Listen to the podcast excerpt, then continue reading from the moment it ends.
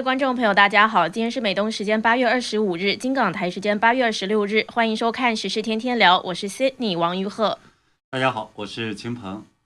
河北公安目前披露，一名二十二岁的年轻妈妈涉嫌用七万元人民币出售未满月的婴儿给医疗公司，因此被捕。但随后消息又被删除了，这是怎么回事呢？那医疗公司买这个孩子用意又是什么呢？今天我们要来挖掘一下。今天路透社报道，美国批准了向华为出售汽车芯片的申请，消息呢让很多人震惊，这是否意味着华为自力逃生？美国对华为的政策，乃至整个对华贸易政策是否要改变？而前一天，就昨天，啊，美国贸易代表戴奇说，拜登政府正在对美中贸易政策进行全面检视。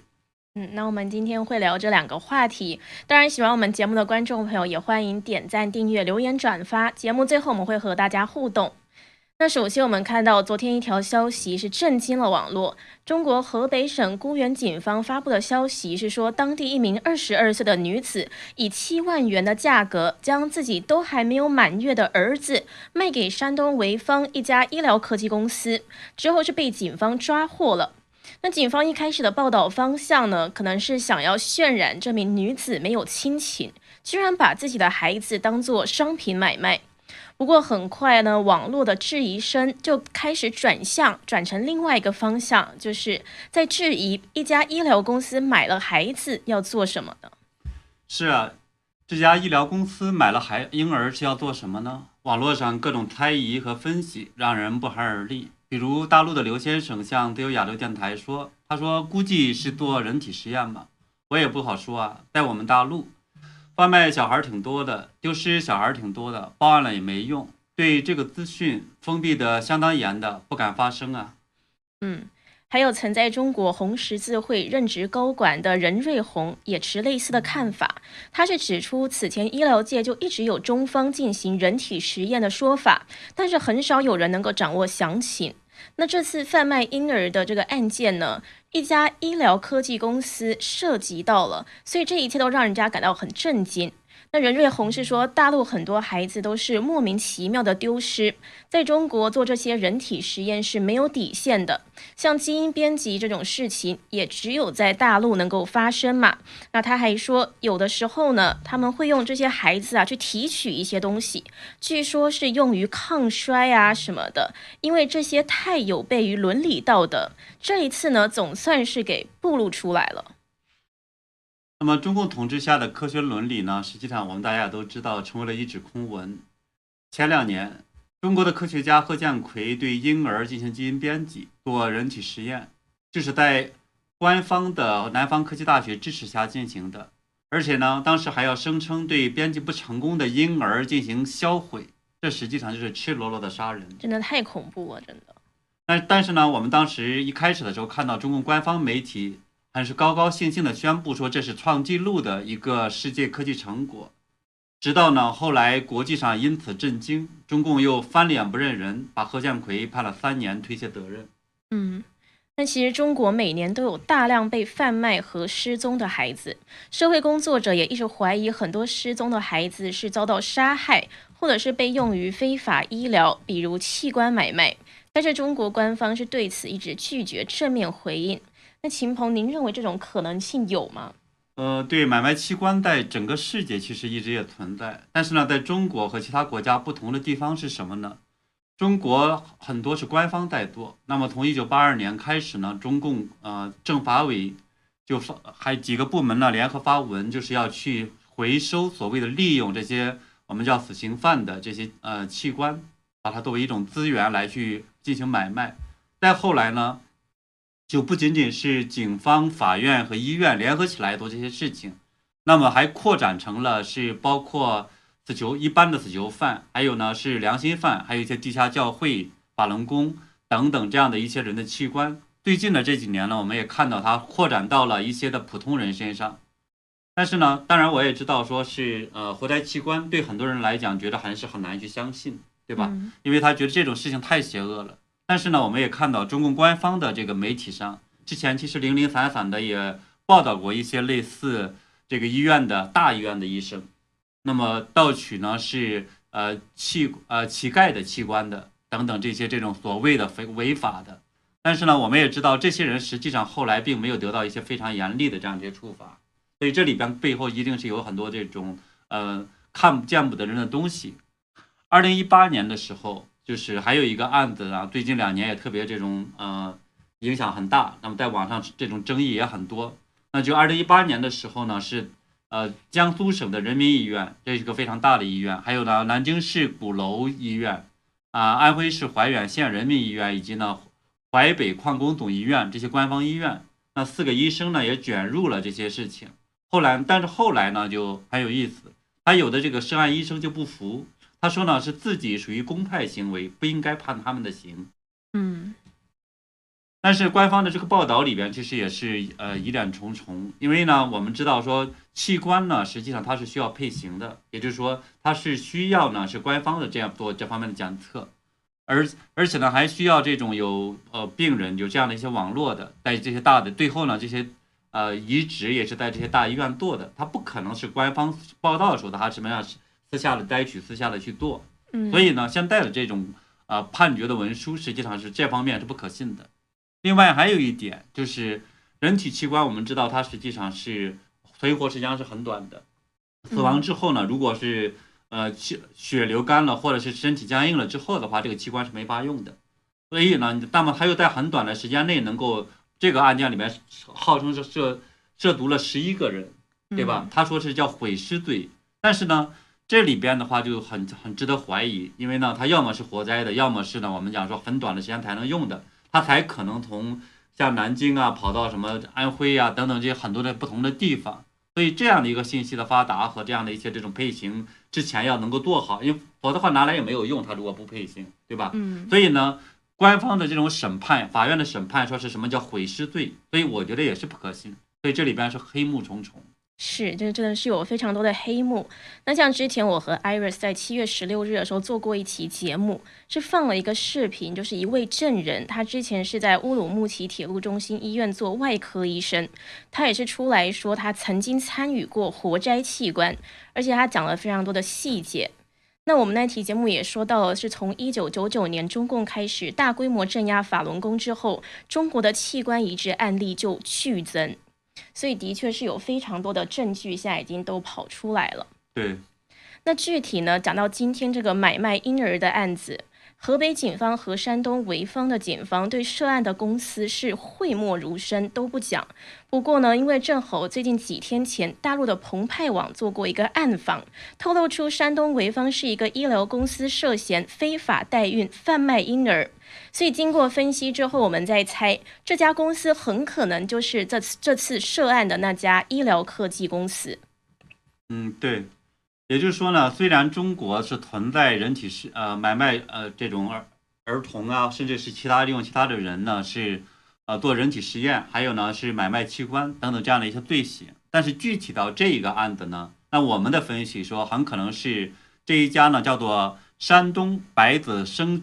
呃，生殖医疗科技有限公司，它实际上是真实的涉案。还有就是说，他们呢是购买了这个二十二岁女子的孩子，然后以呃送养啊、代孕啊等等的方式的话呢，把这个孩子再卖出去。当然还有做，同时呢，他们还做其他的一些生意，包括呢以代孕的代孕的这样的一些名义贩卖婴儿。那按照中国的法律呢，这实际上是按需要这种判刑的，所以这也是为什么他们被抓起来的原因。是。那我们先来简单回顾一下澎湃网暗访的调查过程，然后呢再说一下我们这样判定的依据是什么。那时间呢就倒退回到今年的六月十一日，一个打拐志愿者，就是打击拐卖儿童的志愿者，叫做上官正义。他在一个卧底一年多的微信群里看到了一条买卖孩子的信息。那这个信息呢是写到了一些术语，例如就是说。S 女宝需要可聊这样子，那这个字母 S 其实是个内行的黑话，行内的黑话就表示是送的意思。那还有与之对应的，在右边这张图有一个 L 女宝，这个 L 呢则意味着领的意思。那也就是说呢，他们是经常用送养和领养来作为买卖孩子的代名词。那据澎湃网报道呢，在婴儿贩卖团伙的主导下，那么孩子的亲生父母会假借送养的这种名义贩卖刚出生的婴儿。那已经呢，这也形成了一条是越来越猖獗且隐蔽的地下交易的链条。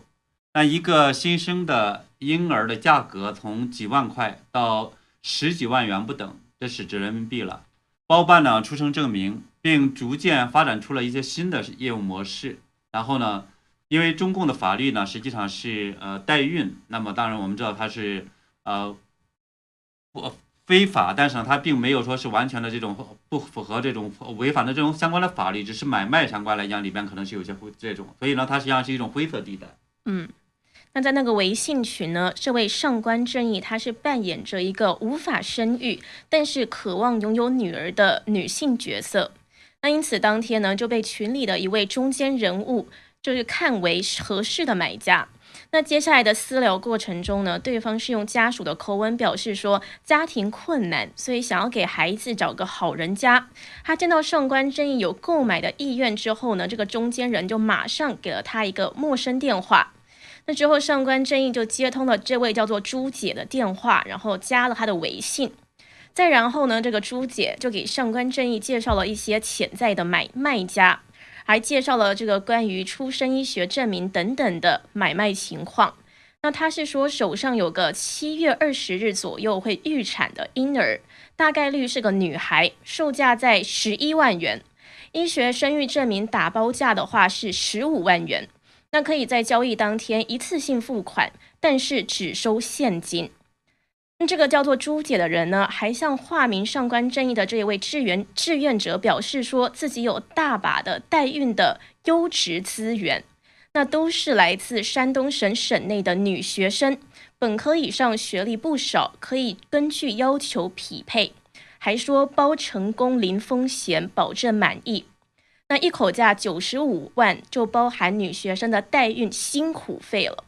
所以从取精呢、移植再到减产等等，都要在全国的连锁医院进行的。他还说，暑假期间不少女学生在异地旅游，手上就刚好有一个。他说呢，他要去做做功课，尽量在八月底开始代孕。在七月三十日呢，这个朱姐就让上官正义以自己的公司，就叫做这一家山东白子公司签署协议之后呢，上官正义就马上表明自己的身份。就揭露了他真实的身份了，朱姐就马上说他一愣了，然后片刻之后他就回过神来，还说他手在微微发抖这样子。那随后呢，朱姐就说处理完家中事务后，他会去自首。目前呢，潍坊市公安局回回文分局的刑警大队也已经组成工作专班，就是要依法立案侦查，是这样说的。嗯，对，我们看到了澎湃网的报道是啊，八月三号的下午。那么，潍坊市的公安局奎文分局相关的人士呢，就给澎湃新闻发了打来电话，说呢是这个涉案人朱姐已经在八月二号的下午被呃潍坊的警方呢是抓捕。根据大陆这个查询企业信息的一个网站叫呃天眼查，当然会企企查也是能同样能查到去查查。那么这个朱姐呢是两家公司的这种法定代表人，其中一家呢就全名叫做。山东白子生殖医疗科技有限公司成立于二零二零年的十二月十八号，也就是说成立的话也就没有也就七八个月。嗯，啊，主营呢是生殖健康咨询，那么疑似呢就是呃为非法代孕呢贩卖婴儿做掩护。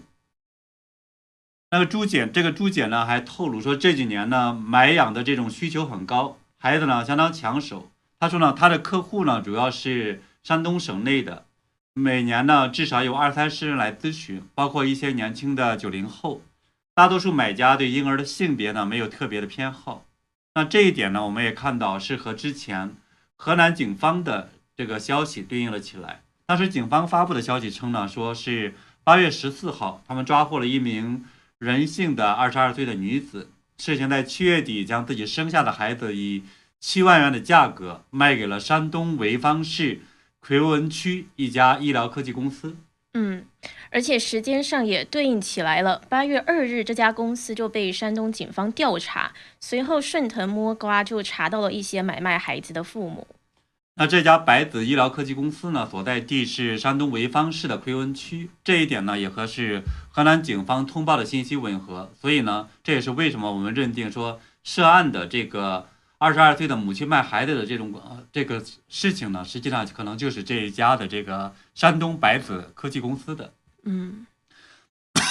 也就是说呢，虽然在大陆我们看到说人体实验呀，像这个器官买卖呀都存在，但具体到这个案子中，因为呃，从顺序来看，它也不像说是后来先发生了这个案子，然后呢，之前又之后呢又编造了一个澎湃新闻或者某一个这种呃，给他解释给了一个合理的解释。嗯，所以呢，目前呢，从因为他是先澎湃新闻先报道了相关的这样的一个信息，八月二号，后来八月三号，对吧？所以呢，他后来才有了这个河北的固原警方的这么一个报告。所以呢，我们认为这个可信性还是相对比较高的，也就是说，它实际上是。这家公司和那个二十二岁的女子发生了这样的一种买卖孩子这样一个交易，而且呢，通过这样的一个报道也能够看出来，这里边实际上涉足了一个非常大的一种产业链，有很多的买方、卖方，也有呢一些这种警方，因为他这一次呢也是公布说有一个警察是被呃被抓，还有呢可能涉足到了一些医院，给他们开出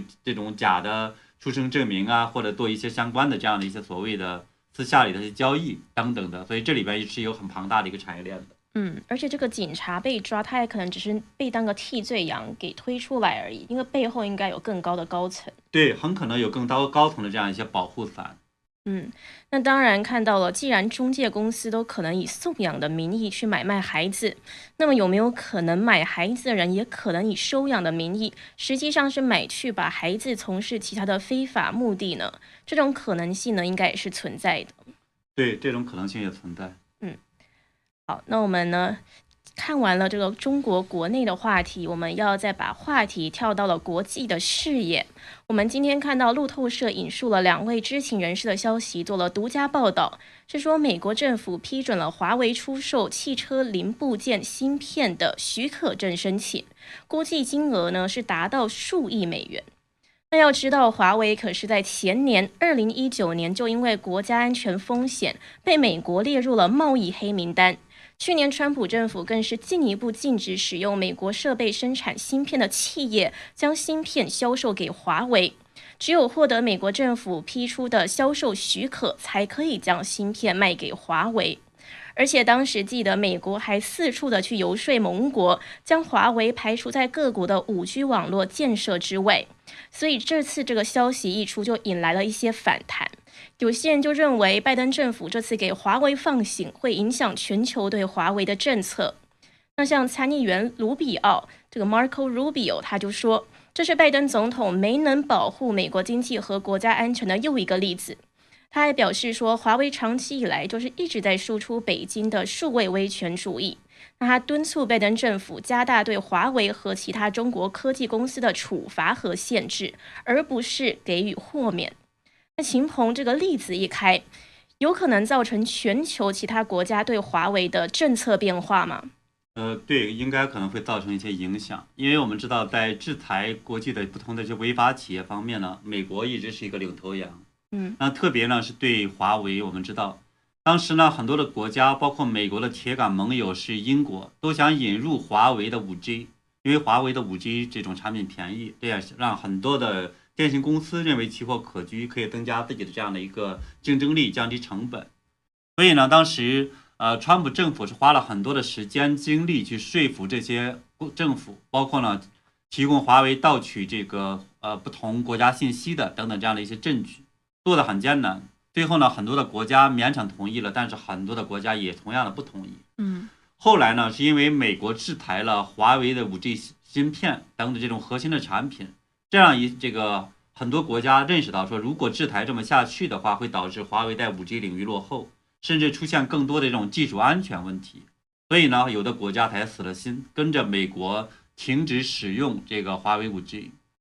所以呢，现在呢是呃美国开放了对华为汽车芯片方面的供应，那么这可能也会导致很多国家呢会也跟着这样的去呃产生震动。嗯，当然呢，因为现在这方面的话呢，就是。呃，我们看到华为呢，它的自动驾驶的这种汽车解决方案，主要呢还是目前还是在英中国，所以呢很多国家可能就在会观望，看看呢接下去美国后边会做什么。华为的话呢，可能会影响到这个，比如它是不是将来会把这个产品推向到国其他国家等等的，我觉得它可能在做决定。嗯。那其实呢，华为被列入黑名单之后呢，就像刚刚讲的，美国供应商如果获得了特别的许可证，还是可以向华为出售产品或是技术，只是比较困难而已。那现在看来，拜登政府可能要放宽这个后门。路透社就问了美国商务部的一位发言人，这位发言人是说不能够透露透露许可证申请是否被批准或是被拒绝。但是他表示，美国政府仍然持续坚持限制华为获取商品、软件或技术用于可能伤害美国国家安全和外交政策利益的活动。那路透社的报道还写道，汽车芯片一般不被认为是尖端产品，所以美国政府同意出售的门槛也比较低。但是消息人士呢也说，美国政府同意向华为出售的芯片，还是可能用于配备五 G 能力的其他零部件的汽车之中。那秦鹏之前，川普政府是以国家安全原因对华为进行制裁的，而且拜登政府上台之后也承诺要继续执行制裁华为的政策。那现在为什么拜登政府又要开放销售汽车芯片给华为了呢？嗯，对他们可能认为说是汽车这方面呢，因为这种我们刚才讲到说市场范围呀，还有它是属于普通商业范围，所以呢对美国的这种影响比较小，因为美国现在也用不会用到华为的这样的一些这种汽车的解决方案。美国我们知道是特斯拉等等，这是真正的它影响到他们的国家的这样的一些产品。那么也因此的话呢，就是。呃，美国呢，他不想去说担心窃取美国的信息，或者危害美国的国家安全等等这样的一些问题。当然，这样的一个认识呢，我觉得其实还是有问题的，因为我们知道呢，是呃，今年大家很多人都知道了，说是全球的汽车厂商呢，因为呃芯片不足，就导致了产量受到了很大的影响，甚至呢，就是美国政府在还约谈了很多的。呃，大科技公司来去呢协调全球的这种芯片生产的问题，嗯，所以呢，这个很多人才通过这件事情知道，哦，原来汽车是大量使用了芯片的，原来以为只是这种汽啊发动机是吧？所以这种变动，但是呢，就是这样一来，其实很多人进一步知道呢，说汽车呢在这种驾驶控制啊、速度校对呀、感应器啊等等方面，其实有很多芯片要用，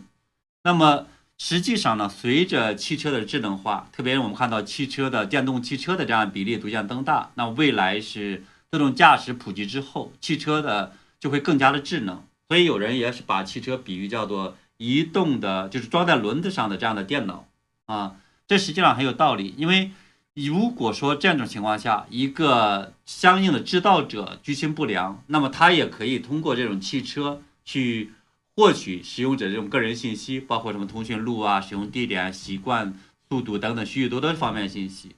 而且呢，一旦说自动驾驶呢，它未来会和五 G 联系起来。那么理论上一来讲呢，因为五 G 也有一个特点，它实际上是会把啊这种信息和这种控制和这样的一些武器，甚至是工厂等等这些都会连起来，对吧？那么自动驾驶汽车还可能存在一种可能，就是说它可能会被远程接入。那么，要么是窃取信息，要么呢，甚至是控制你的这种汽车的运动，甚至的话，理论上可以用来控制这种暗杀。暗杀完之后，把相关的信息删除，看起来这个人是通过了这个汽车事故死亡。所以，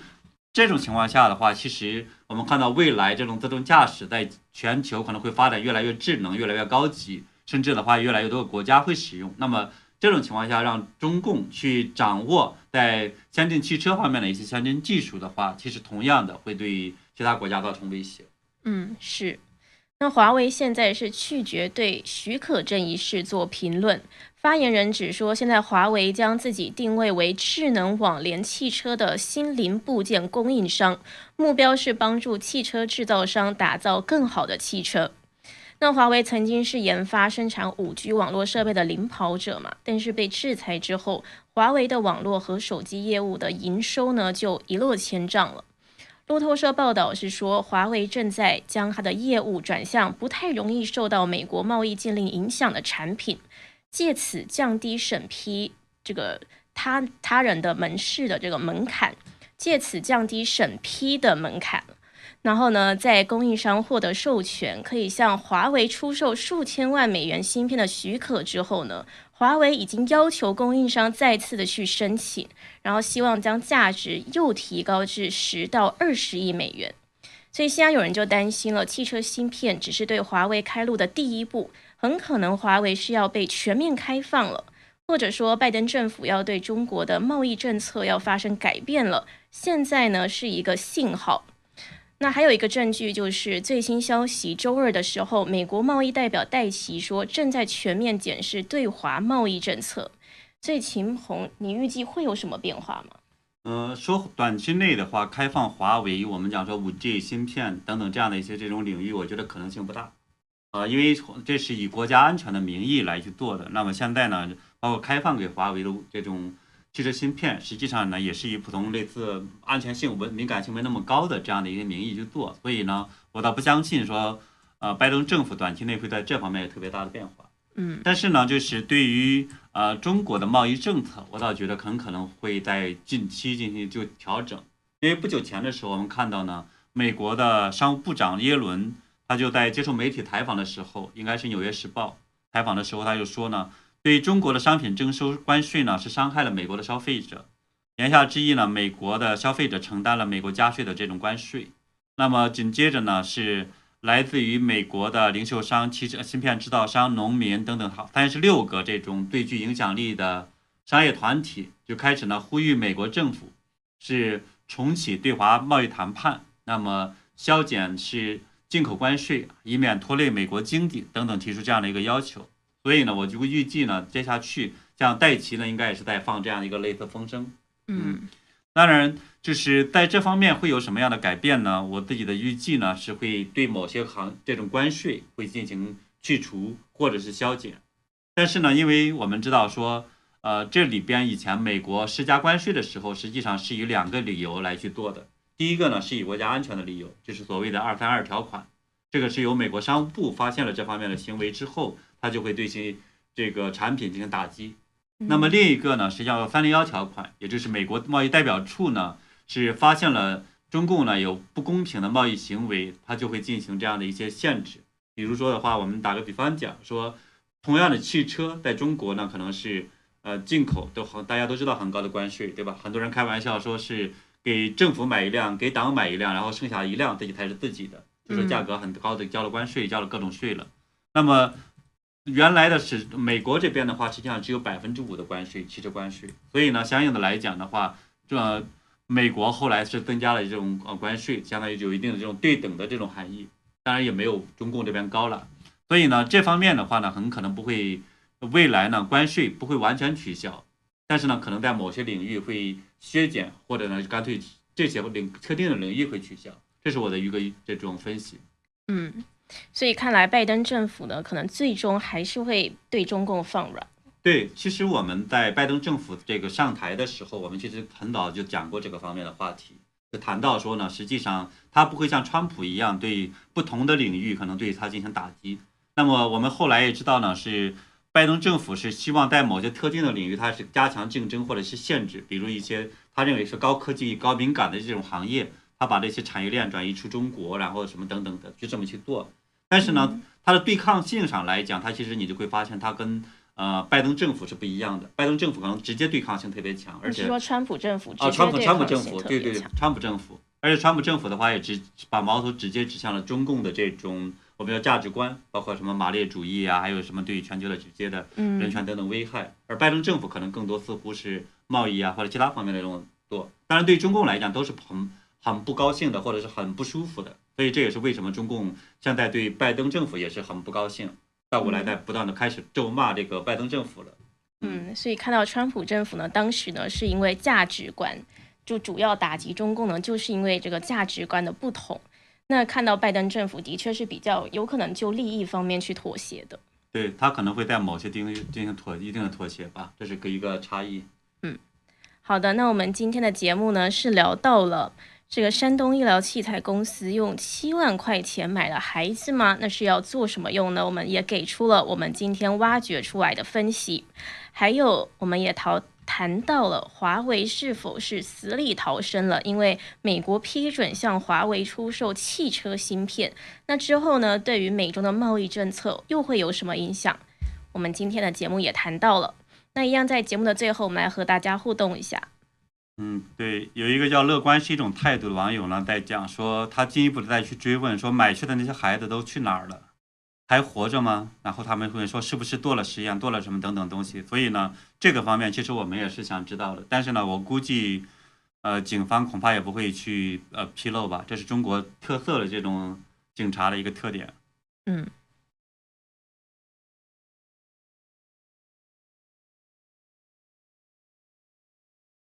那 Austin Shangri-La 还是说卖婴儿的女孩是什么心态？嗯，他可能这个真的不好说。现在的人的话，现在对，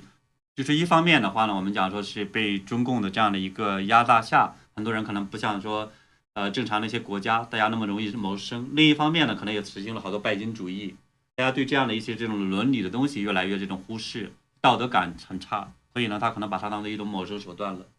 嗯，就为了钱什么都干得出来。对。嗯，当然呢，很多人有网友的话呢，也在讲说，可能对呃这个溯源报告目前来讲是很有意见。那么之前的时候我们也分析过，这个呢确实可能和呃大家的这种期望是有很大的一个差距啊，所以呢很多人可能不高兴。那有一位观众赵子文也是在讲这个贩卖婴儿的话题。他说，重点是大家都知道了孩子买卖，中共官方却视而不见。可是有可能不是视而不见，应该是也掺了一脚。对这个很难说，因为我们也大家都很清楚呢，中国有非常强大的这样的一个信息监控的能力。但是呢，恰恰对于这样的这种行为的话，实际上中共官方实际上是呃长期不作为的，对吧？他并没有把这样的一个强大的。监控包括呃视频监控等等的，用于说是追回婴儿或者做其他这些犯罪打击，而更多的是用来保护他的这种政权。嗯，那好的，今天我们和大家互动就到这边。那我们今天的节目呢，也是一样为大家分析时事，我们以后也会努力的为大家来更新最新的时事。对，那我们明天见。谢谢大家，我们明天的节目再见。